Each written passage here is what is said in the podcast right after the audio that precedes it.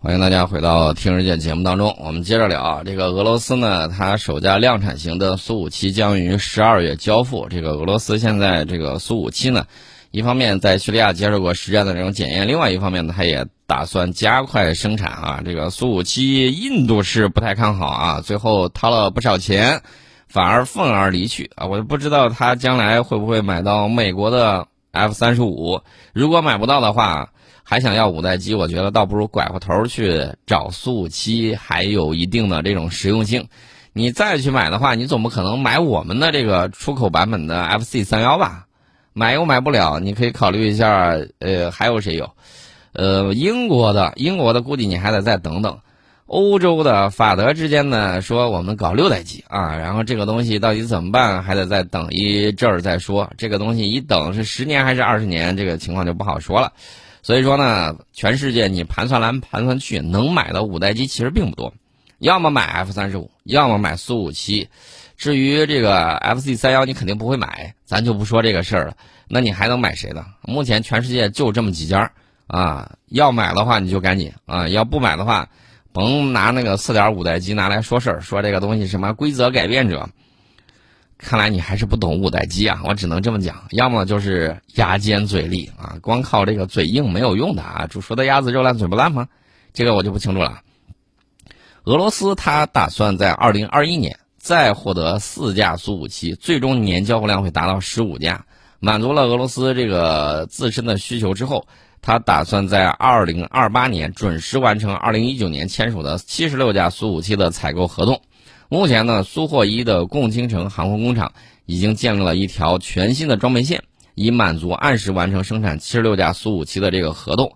大家可以计算一下，到二零二八年还有八年时间，呃，美国在这方面呢可是压了俄罗斯一头，就是常规五代机方面啊，六代机现在大家也是如火如荼的在进行。但是我要告诉大家，如果说五代机这个门槛你没有啃过的话啊，没有迈过去的话。六代机你照样会磕磕巴巴，想一步登天啊，只会心神不宁。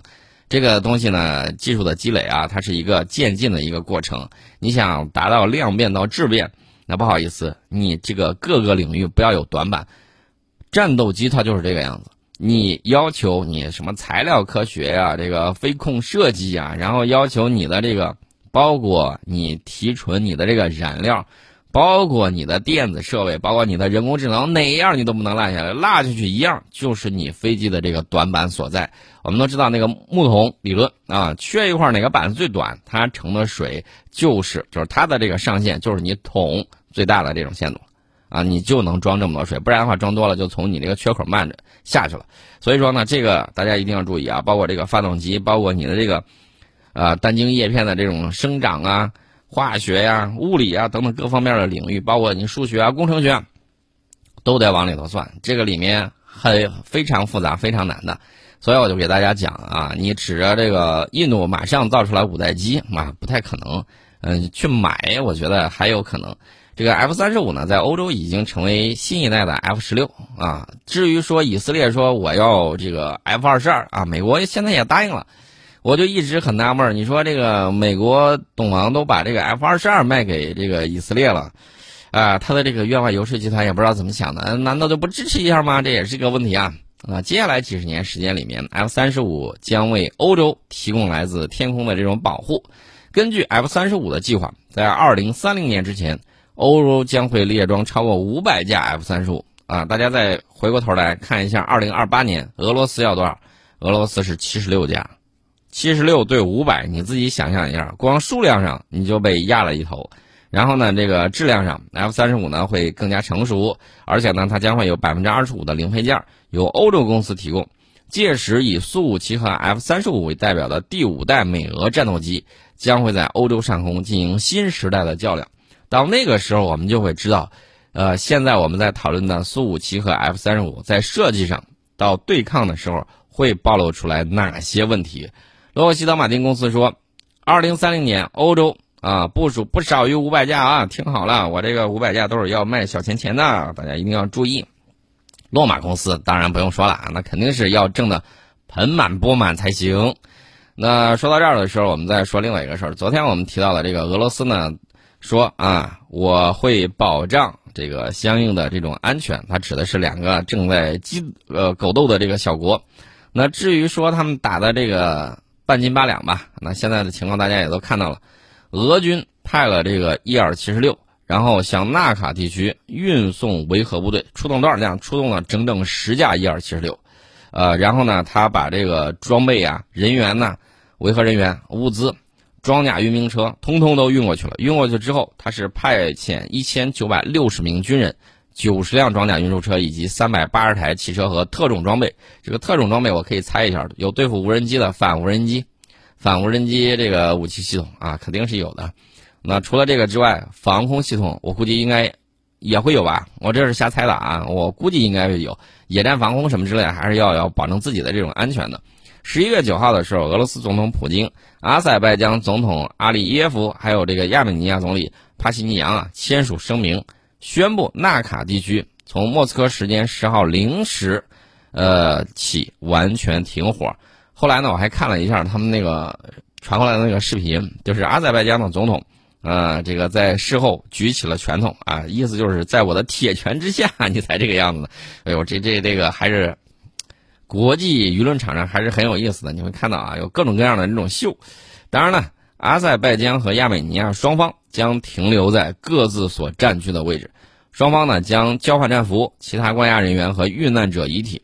俄罗斯将在纳卡地区部署这个维和部队。这是俄罗斯总统普京在俄罗斯总统网站上啊，然后讲到的这个事情。我们也看到了啊，这现在的这个情况呢就是这个样子。那过去一天了，我们在双十一，然后这个亚美尼亚这块儿是什么样的情况呢？亚美尼亚国防部说，在纳卡前线的敌对行动都已经停止。啊，看来这个维和还是比较管用的啊。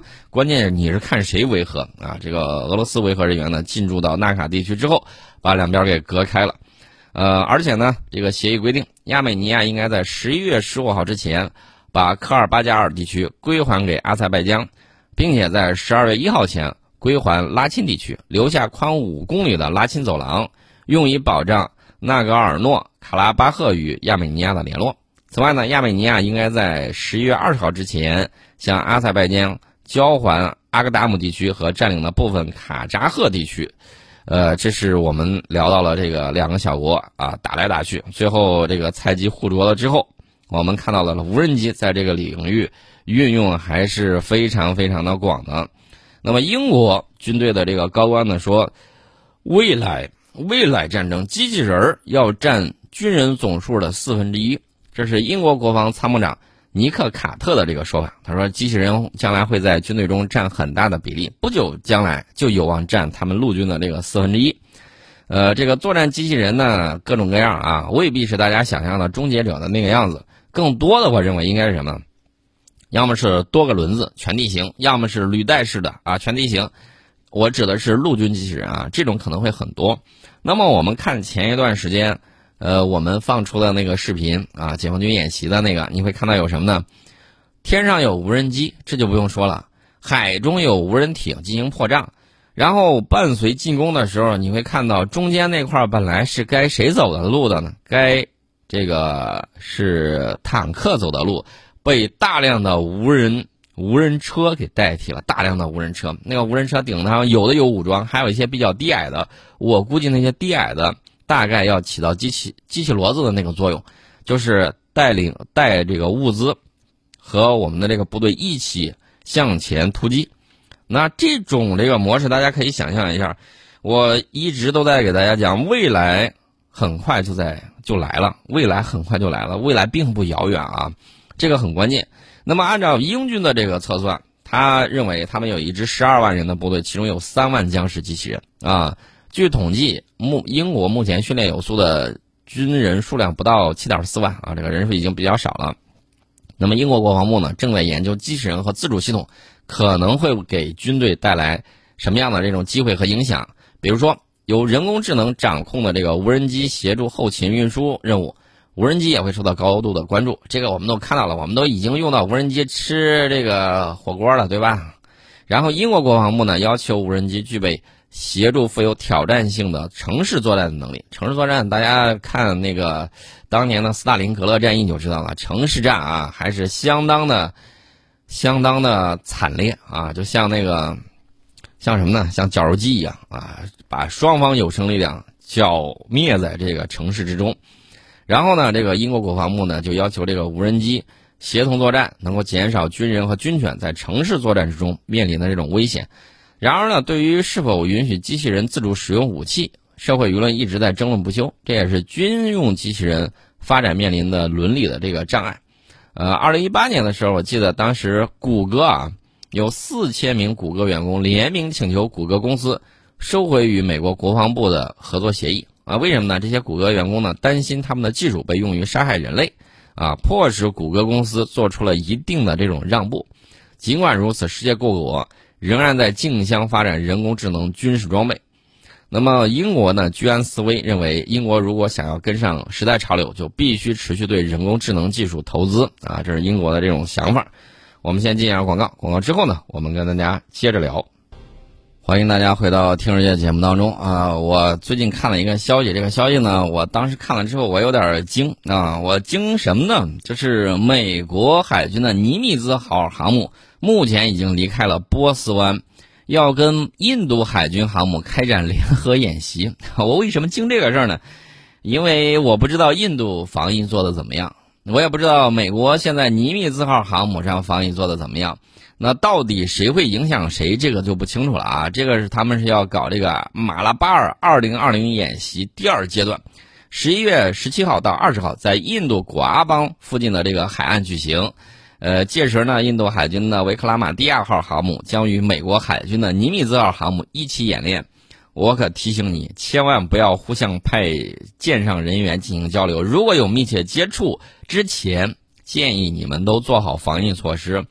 因为什么呢？因为我们也看到了前两天有这个哪儿的人来了，然后呢坐飞机，结果拿的全都是假证明，也不知道真啊真阴性还是这个真阳性啊。这个大家也看到了，一测反正都是真阳性，所以这个你要担心一下。尼米兹号航母好不容易啊又可以折腾一圈了，那这个时候要被打趴下，那可是不好说啊。我我说这个是有根据的，驻日美军报告了六例新增。新冠感染病例有多个基地出现了这个疫情，这是美国《星条旗报》报道的啊，又出现了。这是驻日美军，之前我给大家讲过驻韩美军基地，呃，乌山空军基地，对吧？还有一个死亡的，这个有很多，所以呢，你就好好看看到底该怎么办。我们今天呢，大概就先给大家聊到这儿，呃，回头呢，我们跟大家接着聊。